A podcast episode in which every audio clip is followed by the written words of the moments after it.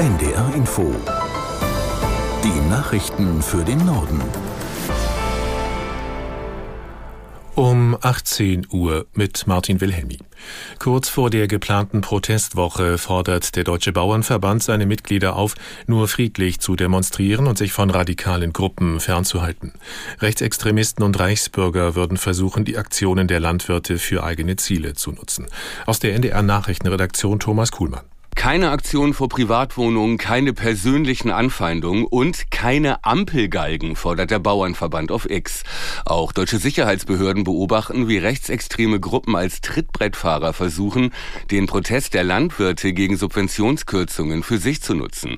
Entsprechende Parolen und Umsturzfantasien in sozialen Netzwerken kommen teilweise von denselben Leuten, die schon bei Corona aktiv waren. Die Polizei rechnet am Montag bundesweit mit starken Verkehrsproblemen. Die Landwirte Landwirte planen Trecker-Demos und Straßenblockaden in ganz Deutschland, auch auf Autobahnauffahrten.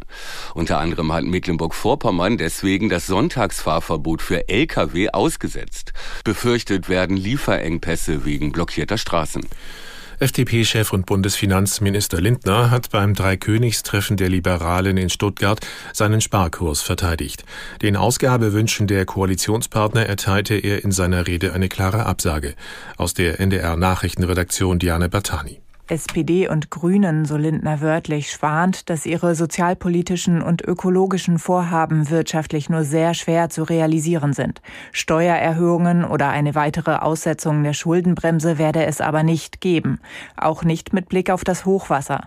Den Betroffenen sicherte der Finanzminister Unterstützung zu. Details ließ er aber offen. Sein Vorschlag für den weiteren Kurs, Wirtschaftswachstum fördern und dann die entstehenden Mittel nutzen für soziales, ökologisches und die Sicherheitspolitik. Politik.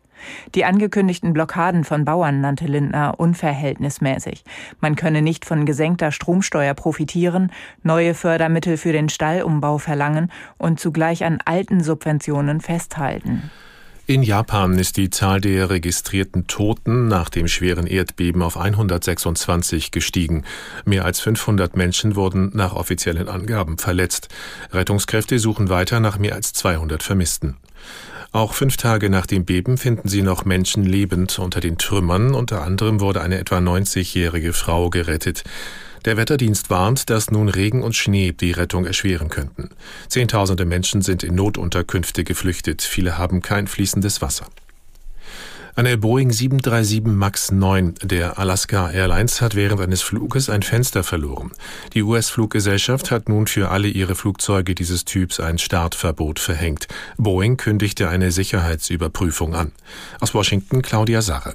Kurz nach dem Start meldete der Pilot einen plötzlichen Druckabfall in der Kabine. Auf Fotos ist zu sehen, dass ein riesiges Loch in der Maschine klaffte.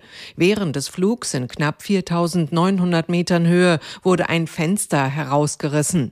Einem Jugendlichen, der mit seiner Mutter daneben saß, wurde durch den Druckabfall das Hemd vom Leib gerissen. Laut Medienberichten hat er Rötungen und Prellungen erlitten. Andere Passagiere seien nur leicht verletzt worden, hieß es. Das waren die Nachrichten.